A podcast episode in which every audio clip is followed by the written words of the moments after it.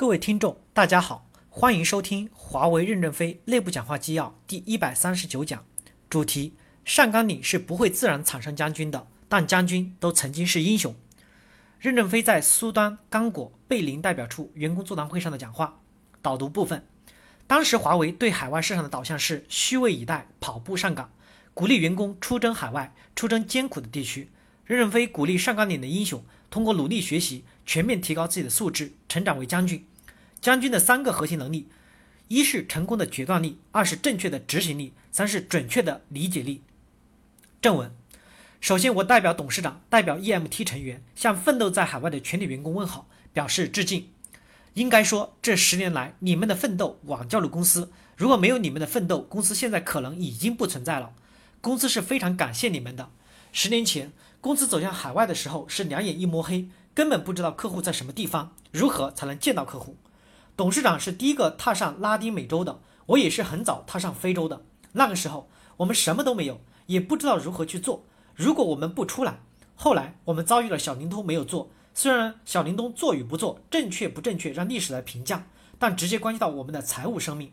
CDMA 国内又没有选用我们的手机，在国内我们没有及时得到许可。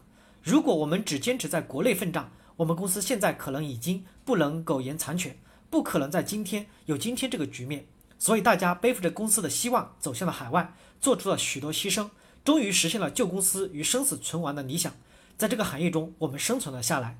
所以就这一点，我代表公司对大家表示深切的感谢，也对你们的家人表示深深的感谢。没有他们的牺牲与支持，华为也不会成功的。特别要感谢那些在艰苦国家和地区奋斗的员工，不管是市场的、研发的、用服的、财务的，还是其他领域的。我们要深深的表示感谢，我们更多的感谢和问候用服的工程师，他们进入的区域要超过所有人的困难，特别是我们的知识结构还不了解的不毛之地，克服了前所未有的艰难。我们要更多的关怀他们，关怀这个体系的成长，我们才能共同度过这个难关。七八年前我到非洲来的时候，我就敏感地感觉到非洲这个市场是个潜在的通讯市场，尽管我们当时也做不成什么，局面好多年都没有打开。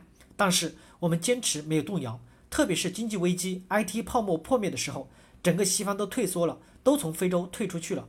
但是我们没有撤。毛泽东的游击战术不是敌退我进吗？我们在非洲坚持下来了，才有了今天。现在全球都在重新定位，信息产业的增长点在哪里呢？主要在非洲和拉丁美洲。所以西方公司又回来了，在这两块地区域，我们走对了，我们抓住了未来三到五年可能有利的时机。我们要趁着这个有利的时机，尽快的提升我们在这两个区域的地位。在欧洲，我们能排到第三、第四就不错了。在非洲，我们要有信心排到第一。在二零零二年，公司濒于崩溃的最困难时期，公司高层管理团队没有动摇，团结一心，意志坚定，用内心之火点燃了全体员工的生命之光，照亮我们在茫茫的黑夜中中的路程，终于走出了困境。应该说，我们比西方公司早走出困境的一到两年。但是大家不要掉以轻心。西方公司再过一到两年，华为公司的低成本已经不是优势了，竞争的模型会发生改变。所以我要感谢大家肩负着公司的希望走向海外，创造这么多辉煌灿烂的成绩。第一部分，上甘岭是不会自然产生将军的，但将军都曾经是英雄。我们要在艰苦地区培养一批优秀的干部，这是公司的既定方针。但是上甘岭是不会自动产生优秀干部的，但优秀干部必然产生在艰苦奋斗中。上岗岭一定会出很多英雄，但是不一定会自然产生将军。英雄不一定将来会是将军呀，将军一定曾经是英雄。你在苏丹成功的案例，在英国打开看看看，完全不是一个样子。你不能全球化，怎么能成为将军？将军会随时被空投到任何作战的地方去。如果你不能适应，那你只能是英雄。当然，但英雄也不会背一条空麻袋回家的，这就是我们的政策。所以说，上岗岭不能自然产生将军，将军要通过自己的努力学习。全面提高自己的素质，以适应公司全球化的需要。公司会公布一个干部九条，干部九条是我们干部学习的一个指了，是指导你怎么进行工作，进行自我提升。通过干部九条的磨练，锻炼三个能力：一是成功的决断力，二是正确的执行力，三是准确的理解力。根据你的能力处在不同的阶段，我们来决定干部的使用和选拔。我们也会对后备干部加大培养力度。艰苦地区的员工会更容易获得被培养的机会，也不是唯有这条路才是晋升之路。大幅度的培养干部只是一个方法，是在一定的范围内，速度快一点的培养一批干部，不是唯有被培养的后备干部才能够晋升。我们过去成功的干部选拔方法都是有用的，除了这些方法，还会有更多的优秀干部产生的方法。我们不能教条化，将军实际上是打出来的，没有艰苦的战争磨难，不会产生将军的。长机是悟出来的，大家不要放松了自己的学习。既然到艰苦地区来工作了，如果去了又不努力学习，那么大家就失去了很好的机会。所以，越是在艰苦地区工作，越不要放弃努力，否则你失去优先选拔的机会多不值得。我们强调品德好、思想好、努力工作要有干劲、要有奉献，但是我们一定还要有技能、有素质呀。比技能更重要的是意志力，比意志力更重要的是品德，比品德更重要的是胸怀。怎么锻炼你的胸怀？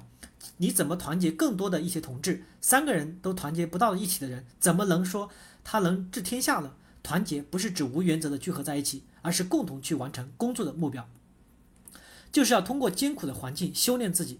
大家看到非洲非常的偏僻小镇的教堂里，那些来自欧洲的传教士，三百天年前来非洲传教的时候，也许一离开家就永远回不去了。那时还没有电灯、马路，甚至没有邮递员来传信，比我们现在差多了。他们为了一个信仰。抛弃了一切，来到这些不毛之地，想想他们又有多难？为什么我们说市场人员要有宗教般的虔诚？我们现在的不是当年的传教士一样，在推广我们的服务吗？大家看到很多伟大的政治家，像甘地，都是做了二十多年间的，做的监牢里除了一个小窗子，什么都没有。好在窗子上长了一棵小草，他们就对这个小草讲了二十年的话，就把治理这个国家的哲学悟明白了。所以他们出来后，并不是一个落后的人。他们不是在坐在枯坐，他们为什么能悟出这么多道理？你难道在苏丹就悟不出做将军的方法吗？我们今天的奋斗已经比以前好得多了，互联网已经填平了数字鸿沟，使你不至于只学习山沟沟里的马列主义。我们只是要求你们在艰苦地区的工作中加快成长步伐。将军必然是产生在战火最激烈的前线，绝不可能产生在一个非常舒适的环境中。没有实际经过前线历练的机关干部，不一定能够较快的成长起来。公司决定艰苦地区的管理和业务职位高，配半至一节，两三年不能晋升到管理和业务骨干队伍中的员工，可能输送到条件好一些的国家地区去。特别要重视在艰苦地区做出成绩的女干部，她们要比男员工晋升更快。我们太缺乏优秀的女干部了。我说了，优先在艰苦地区培养干部，并没有否定发达地区员工的努力与快速成长，他们也会。不放弃一切有利的条件，努力进取的。因此，你们也要有危机感。你们现在具有最好的条件，你们算一算，你们刚大学毕业，学生娃，你们能在国内做啥？而你现在可以指挥着千军万马，承担着上亿美金的合同。你们看尼日利亚，我零二年去尼日利亚的时候，只有王军强一个员工。我走的时候，一次给他批了八辆汽车。我说市场很快就会起来，怕起来后保障跟不上。后来很快就起来了，去年销售额是六点三亿美金。你们要加快自己成长的步伐，在艰苦的地方奋斗，除了留下故事，还要有进步。进步了，当不了干部，也能多拿奖金啊！你老婆表扬你也行啊！社会上总是会有人赞扬你的。新时代比以前提供了更好的条件，每分钟都要学，一直都要努力奋斗，去敢于斗争，努力学习，一定会进步的。感谢大家的收听，敬请期待下一讲内容。